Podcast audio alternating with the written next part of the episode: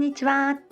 洋服作家のコモフです。今日もご視聴くださりありがとうございます。コモフのおしゃべりブログでは40代以上の女性の方に向けてお洋服の楽しみ方と私のブランド運営についてお話しさせていただいています。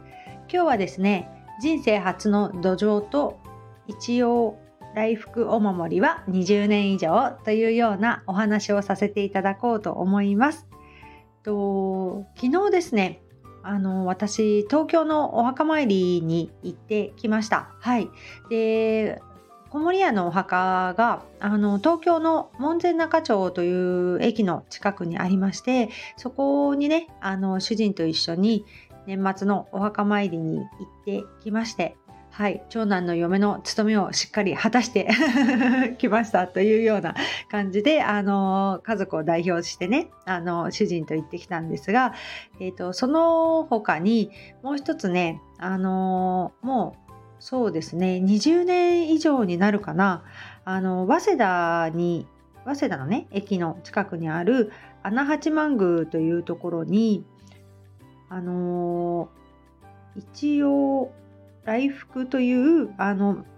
文字が書いたねお守りがあの当時から節分までかなで販売されるっていうものがありましてもう私はそのお姑さんからねあのいただいてもう20年以上ね毎年あの大晦日から元旦に変わる12時の時にねあのお札をお家のその方位にお供えするんですけどそれをねやってきていてあの今年はタカちゃん買いに行ってきてっていう風なことだったので私と主人とあの買いに行ってきました。はい。であのまあ穴八幡宮の一応来福お守りっていうのは江戸時代のね中期よりあの年々当時のあの福神祭にあのまあ、授かった独特のものでありあの金銀のね融通のお守りと、まあ、されていますということであの例えばお金関係ですよねとか商売繁盛とかそういうものがねあのいいよっていうようなお守りなんですけどそれをねもうね私のお家というかこの家ではね もうね20年以上はいあの毎年こうお供えしてるんですけどものすごくね混んでましたねうんなんかもう普通の日なのに混んでるみたいなで当時のね当時の時はえっ、ー、と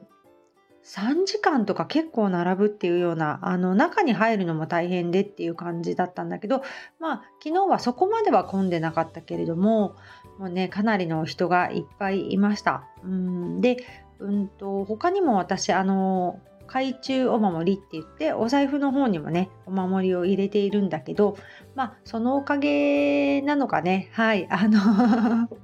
お金に困らず商売もうまくいっているんだろうかっていうところでね感謝しないといけないなと思っています。はい。あれ余ってるほどではないですけどうん。なんかお金がないお金がないっていうふうに思ってたことがないというか普通の生活ができていることに、まあ、感謝しなきゃなっていうことをはい、まあ、改めて思っております。そんな感じでねあのお札っていうかお守りをまず買ってであのそこからえーとお参りをするのにも結構30分ぐらい並んだかな。うん結構並ぶなーっていう感じでたくさんの人がねあのお参りをしてました。はい、で早稲田からまた門前仲町に戻ってで昨日はねあの人生初の土壌を食べてきました。はい。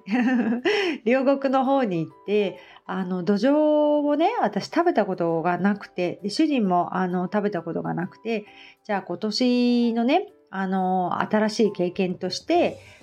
土壌をね食べに行かないかっていうことになりまして、えーと、門前仲町のそのお寺さんから、まあ、車で2キロぐらいだったんですよね両国がね、うん、だから車でそこは移動して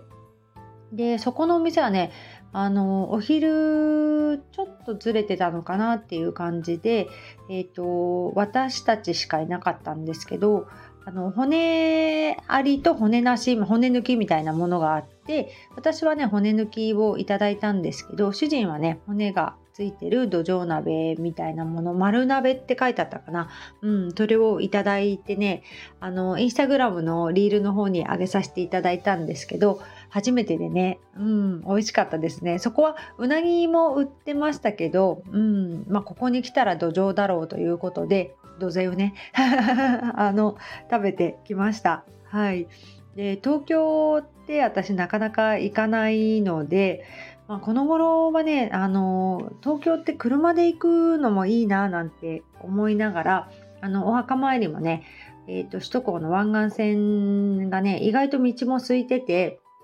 よかったなっていう感じですね。うん、だからこうやってあの一つずつこう年末のねあの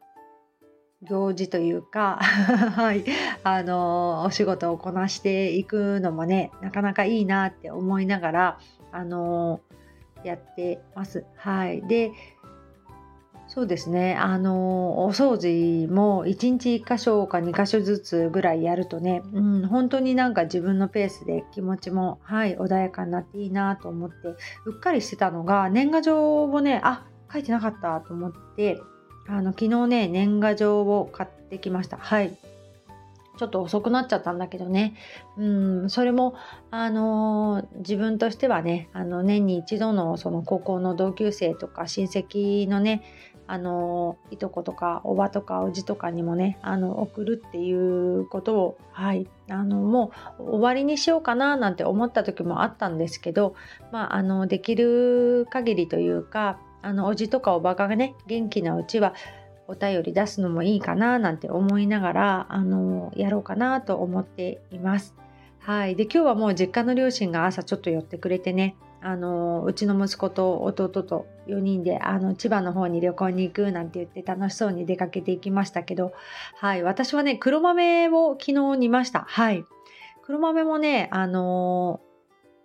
お得意のサーモスのね保温鍋というかシャトルシェフでこう夜入れといたら朝になったらね柔らかくなってあの美味しく黒豆ができてきたのであとはね冷蔵庫で保存しようかなと思っていてちょっと多いものは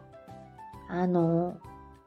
こうね冷凍にしておいてもいいかななんて思いながらはい黒豆とかもね簡単にできるのでこの黒豆のねお鍋をあの入れ替えて次はねお汁粉を作ろうかなと思っています。はいそんな感じでねあの年末ねのんびり過ごしているんですが自分としてもね、あのー、やっぱりきちんと片付けとか、あの整理をしてね今年は来年を迎えたいというか新年を迎えたいななんて思っています。